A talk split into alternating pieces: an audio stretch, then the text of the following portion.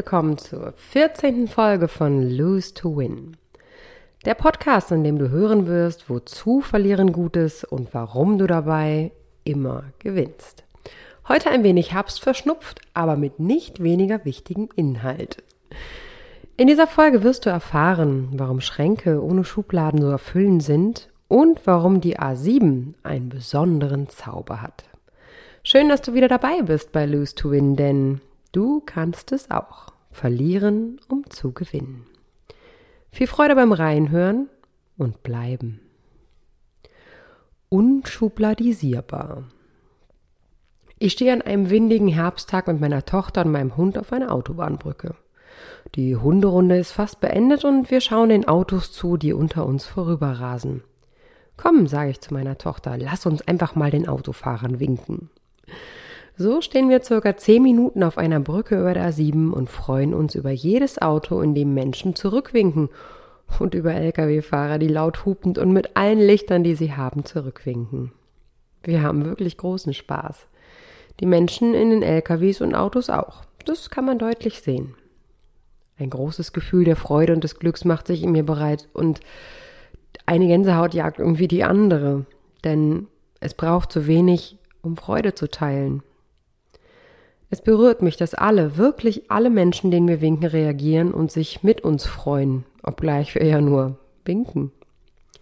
In diesem Moment ist es uns völlig egal, wer da hinterm Steuer sitzt, woher sie kommen oder wohin sie fahren, aus welchem Land sie kommen oder welche Hautfarbe sie haben. Es spielt einfach absolut gar keine Rolle.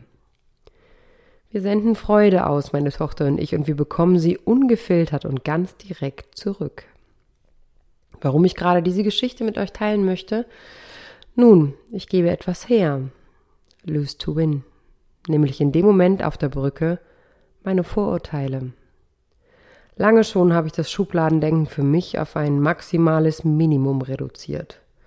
Das hat mich auch meine Zeit als Physiotherapeutin gelehrt, aber noch viel mehr die Ausbildung zum Heilpraktiker für Psychotherapie. Wir alle haben Schubladen, der eine größere, der andere kleinere. Wir begegnen Menschen und sortieren sie, bewusst oder unbewusst ein, in eben eine Schublade, die viele Namen haben kann. Zum Beispiel arrogant, schön, hässlich, intelligent, nicht intelligent, asozial, reich, arm, versnoppt – und ganz sicher gibt's noch viele Namen, die auf jeder Schubladenfront stehen könnten. Aber wozu haben wir sie? Vielleicht um uns in mancher Situation zu schützen, vorsichtig zu sein und unserem ersten Eindruck einen Platz geben zu können, nämlich gerade eben in einer dieser Schubladen. Eine kleine Schubladenstory von mir möchte ich auch gerne mit euch teilen. Ich war mit meiner Tochter, als sie noch kleiner war, in einem Krabbelkurs. Eine Frau fiel fast immer auf, da sie regelmäßig zu spät zu diesem Kurs kam mit ihrer Tochter. Sie war groß, schlank, blond, sehr jung und so eine Naturschönheit.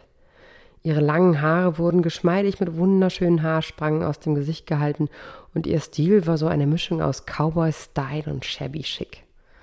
So präsentierte sie alles, was ich nicht war. Ich war damals die Arztfrau mit Ralph Lauren Pulli und Perlenohrringen und von natürlicher Schönheit für mich weit entfernt. Sie war nie geschminkt. Ein Zustand, dem ich äh, bis heute nichts abgewinnen kann, zumindest für mich nicht, aber sie sah immer gut aus. Doch irgendwas störte mich an ihr. Heute weiß ich natürlich, was es war, aber damals war es mir absolut nicht bewusst. Sie bekam ihren Platz in meiner unnahbar, weil zu schön Schublade. Und das in den ersten drei Sekunden, in denen, in denen ich auf sie traf. Dabei blieb es für fast ein ganzes Jahr. Sie war im Kurs, ich war im Kurs. End of story. Bis zu dem Tag, an dem sie mich anrief. Wir wohnten im selben Ort. Ihr Auto war kaputt und sie fragte, ob ich sie und ihre Tochter mit zu unserem gemeinsamen Krabbelkurs nehmen könnte. Ab da trafen wir uns öfters. Hm, was war denn plötzlich anders? Nun, wir sprachen miteinander. Auch sie hatte mich schnell in die Arztfrau-Schublade gesteckt und wollte so wenig wie möglich Kontakt zu mir haben. Jetzt, wo wir sprachen, bemerkten wir, wie sehr wir uns eigentlich ähnelten. In der Art, wie wir dachten, unserem Humor und auch unsere Weltanschauung brachten uns immer näher zueinander, obgleich wir fast ein Jahr schweigend nebeneinander saßen. Das ist jetzt vier Jahre her und sie ist bis heute meine beste, liebste und engste Vertraute. Sie ist für mich Familie geworden. An dieser Stelle danke Lissy fürs Sein. Was wäre passiert, hätte ich weiter an der Schublade festgehalten? Hätte ich ihr aus Gründen der Voreingenommenheit meine Hilfe abgelehnt?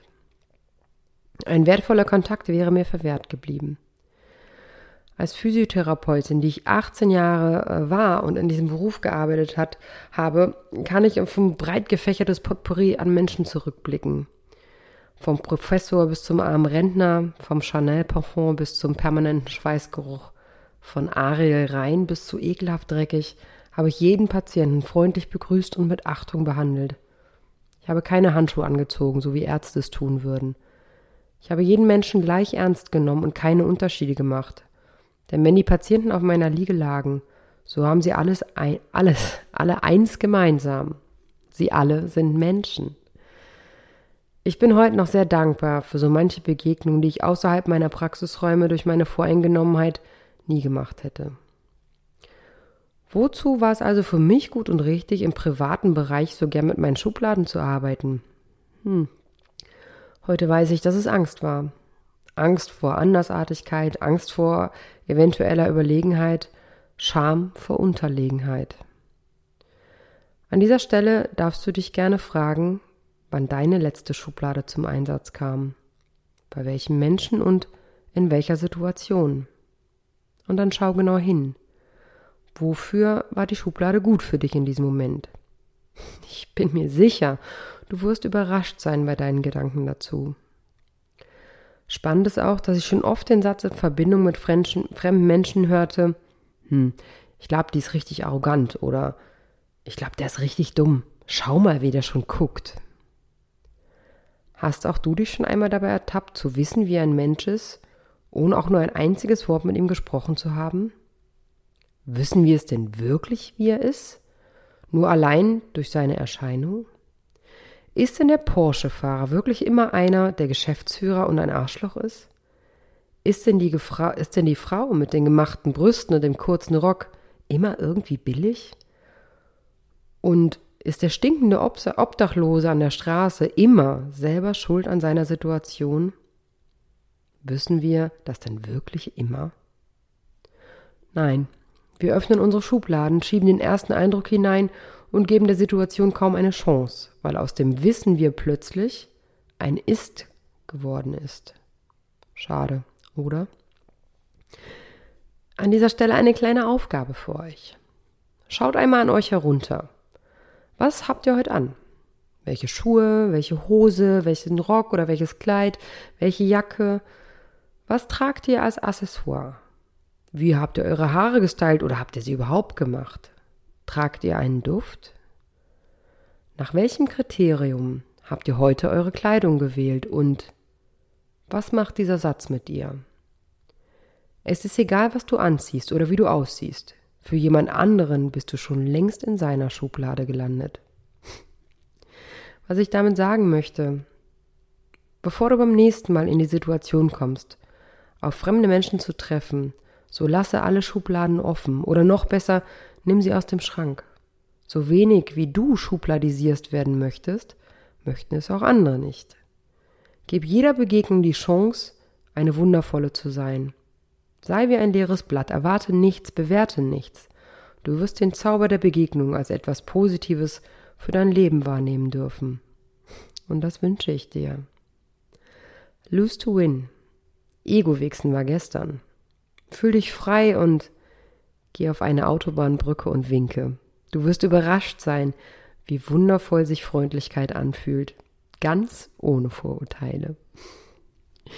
Ihr Lieben, herzlichen Dank fürs Zuhören. Und auch hier gilt wieder, habt ihr Anregungen, Kritik oder was auch immer, möchtet ihr gerne zu mir zum Coaching kommen, schreibt mir eine E-Mail d.weber at hardline-coaching.de. Ich freue mich wirklich über jedes Feedback, über jede Kritik, über alles, was ihr mir mitteilen wollt. Äh, ja, seid frei und äh, tut es einfach, wenn ihr es möchtet. Äh, mir hat es wieder sehr großen Spaß gemacht, obgleich ich auch ein bisschen erkältet bin und ich hoffe, es hat jetzt nicht so sehr an meiner Stimme gezerrt. Aber gut, am Ende ist der Inhalt wichtig und ähm, ja, der nächste Inhalt in zwei Wochen zur gewohnten Zeit Lose to Win. Und bis dahin, passt auf euch auf.